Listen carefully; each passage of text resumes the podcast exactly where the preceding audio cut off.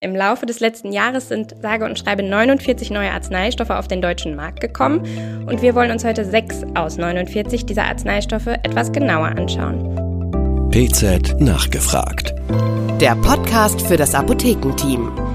Hallo und herzlich willkommen zu PZ Nachgefragt, dem Podcast der Pharmazeutischen Zeitung. Mein Name ist Caroline Lang, ich bin Apothekerin und PZ-Redakteurin und mir gegenüber sitzt heute Sven Siebenand. Er ist Apotheker und Chefredakteur bei der PZ und außerdem unser Experte zum Thema neue Arzneistoffe. Hi Sven, schön, dass du da bist. Hi Caro und hi an alle anderen und ja, auch herzlich willkommen von meiner Seite aus. Sven und ich wollen heute gerne eine kleine Runde Arzneistoff-Lotto spielen, denn im Laufe des letzten Jahres sind sage und schreibe 49 neue Arzneistoffe auf den deutschen Markt gekommen und wir wollen uns heute sechs aus 49 dieser Arzneistoffe etwas genauer anschauen. Alle sechs Arzneistoffe sind Sprunginnovationen, das heißt, es handelt sich jeweils um eine Substanz mit einem neuen Wirkmechanismus oder die für eine neue Indikation zugelassen ist. Sven, lass uns gerne einmal mit den gängigeren Indikationen beginnen und nach und nach etwas exotischer werden. Ja klar, sehr gerne. Dann lass uns loslegen. Aber nur, ja, wenn du dich vor der Sendung vom ordnungsgemäßen Zustand des Ziehungsgerätes und der 49 Kugeln auch überzeugt hast. Na klar, das habe ich. Und die Angaben sind heute sogar mit Gewähr. Beim ersten unserer sechs ausgewählten Arzneistoffe handelt es sich um das Daridorexant, ein Schlafmittel mit einem ganz neuen Wirkprinzip.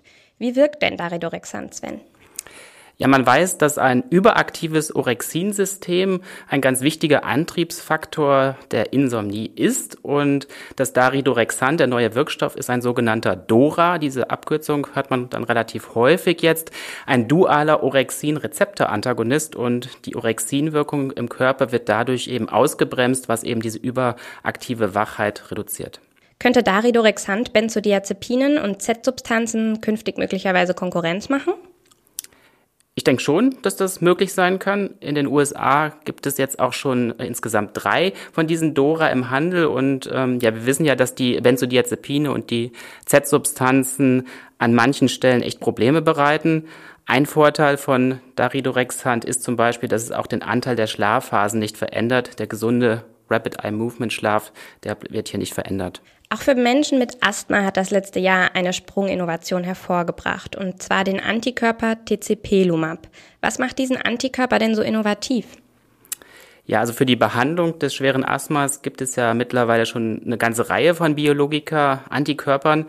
TCP-Lumab hat aber jetzt ein ganz neues Target und das ist das Zytokin TSLP, das Thymus Stroma Lymphopoietin, also wahrer Zungenbrecher.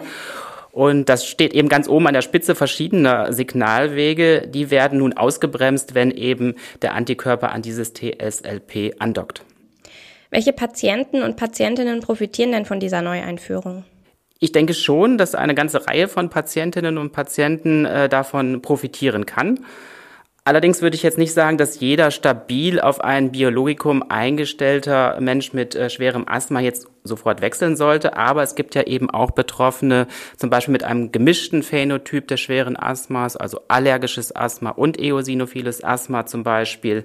Oder auch äh, Patienten mit einem niedrigen Biomarkerspiegel, die vielleicht die Kriterien für die bisherigen Biologika gar nicht erfüllen. Und da könnte ich mir vorstellen, dass die auch hier von TCP-Lumab profitieren könnten. Ein Arzneistoff, den unsere Kolleginnen und Kollegen in den Apotheken vor Ort sicher schon gut kennen, ist das Nirmaltrelvir. Der antiviral wirksame Arzneistoff kommt nämlich in Kombination mit Ritonavir als Paxlovid bei Covid-19 zum Einsatz. Vielleicht kannst du noch einmal kurz für uns zusammenfassen, Sven, wie Nirmaltrelvir wirkt und wann Paxlovid angewendet werden soll.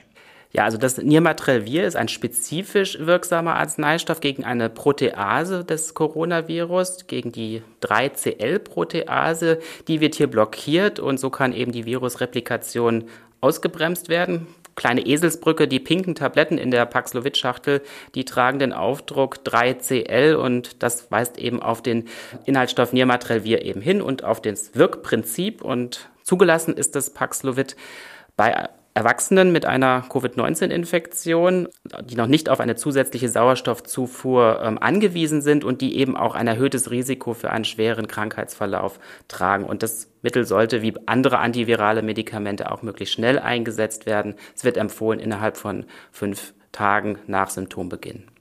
Welche Fragen zu Paxlovid sind da noch offen?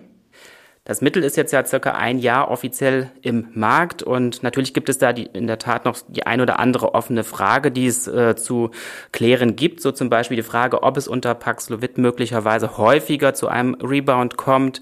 Ähm, das liest man manchmal, dass das gerade bei Paxlovid-Patienten häufiger auftreten könnte. Auch die Resistenzentwicklung sollte man sich in der nächsten Zeit genau anschauen bei der 3CL-Protease.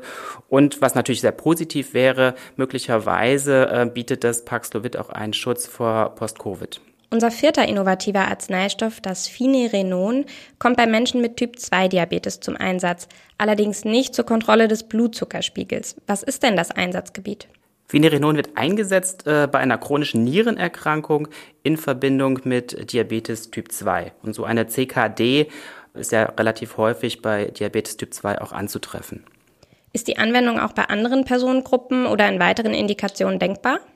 Ja, das halte ich schon durchaus für möglich. Äh, Finerenon wirkt als Antagonist am Mineralocorticoid-Rezeptor, der ganz offenbar in die Pathogenese der CKD auch involviert ist. Und daher ist es schon denkbar, dass dieser Wirkstoff auch grundsätzlich bei CKD, also ohne zum Beispiel Typ-2-Diabetes, eingesetzt wird.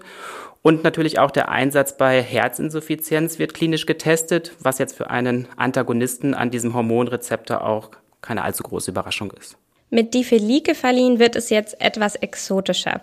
Der Arzneistoff kommt nämlich bei Juckreiz in Zusammenhang mit einer chronischen Nierenerkrankung zum Einsatz. Jetzt erstmal die Frage, wieso juckt es denn so viele Dialysepatientinnen und Patienten? Ja, so ganz exotisch ist es leider gar nicht. Dieser Juckreiz tritt relativ häufig bei Patienten an der Dialyse auf. Circa 50 Prozent der Betroffenen, die an die Dialyse müssen, haben auch diesen Juckreiz und das kann natürlich stark auf die Lebensqualität gehen. Die Pathogenese ist wahrscheinlich äh, multifaktoriell, muss man sagen. Eine Dysbalance des Immunsystems kann eine Rolle spielen, eine periphere Neuropathie und auch Toxinablagerungen im Rahmen äh, der Uremie werden wahrscheinlich eine Rolle spielen, genauso auch eine Disbalance der endogenen Opioide. Und wie wirkt jetzt Diphelikefalin dagegen? Das letztgenannte, da greift das Diphelikefalin ein. Man weiß, der My-Opioidrezeptor ist bei Betroffenen hochreguliert und der fördert die Weiterleitung des Juckreizes und der Kappa-Opioidrezeptor ist downreguliert und das ist so ein Gegenspieler und das Diphelikefalin ist jetzt ein peripher wirkender Agonist am Kappa-Opioid-Rezeptor und kann eben dazu beitragen, dass dieses Gleichgewicht wieder ausgeglichen wird. Last but not least kommen wir jetzt zum Sotorasib. Durch die Einführung dieses Arzneistoffes haben Menschen mit einer bestimmten Form von Lungenkrebs erstmals eine spezifische Therapieoption. Wie sieht diese denn aus? Das Sotorasib ist ein erster spezifischer KRAS-Hämmer. Die KRAS-Mutation ist sehr häufig bei soliden Tumoren anzutreffen und die kann eben eine onkogene Signalgebung fördern. Bislang hat man immer gesagt, dieses KRAS-Protein, das gilt als Undruggable, da findet man niemals einen Arzneistoff, der hier spezifisch angreifen kann. Und das ist jetzt mit dem Sotorasib gelungen. Zulassung jetzt beim Lungenkrebs, wenn eben diese Karas-Mutation vorliegt. Und ja, das ist etwas ganz Innovatives und ganz Neues. Jetzt haben wir unsere 6 aus 49 besprochen. Was wäre denn bei unserem Arzneistoff-Lotto deine Superzahl, Sven? Äh, ja, Gegenfrage, Caro, können wir nicht neben Superzahl auch noch Spiel 77 machen? Ausnahmsweise, aber 77 zahlst du dann. Ja, okay. Dann habe ich nämlich die Möglichkeit, gleich auf zwei neue Substanzen hinzuweisen. Das eine, was ich wirklich gerne noch nennen würde, ist ein Biologikum, ein weiterer Antikörper für die Behandlung von Lupus. Da hat es seit mehr als zehn Jahren wirklich keine Innovation mehr gegeben. Das Anifrolumab ist ein weiterer Arzneistoff, der zur Add-on-Therapie bei Lupus gegeben werden kann und der hat auch ein neues Wirkprinzip, greift nämlich in die Rolle der Typ-1-Interferone ein. Nummer zwei ist ein weiterer echter Zungenbrecher. Ich hoffe, ich krieg's jetzt richtig hin, weil Octocogen Roxapavovec, ja, super, hat geklappt. Das ist eine Gentherapie, eine erste Gentherapie für die Behandlung der Hämophilie A. Nicht alle Menschen mit Hämophilie A können davon profitieren, nicht alle kommen dafür in Frage, aber diejenigen, die mit dieser Gentherapie behandelt werden können, die können einen sehr starken Nutzen hier von Roctavian, so heißt das Präparat, haben. Falls Sie, liebe Zuhörerinnen und Zuhörer, jetzt einen unserer acht vorgestellten Arzneistoffe ganz besonders begeistert hat, können Sie ab dem kommenden Montag gerne für Ihren Favoriten abstimmen.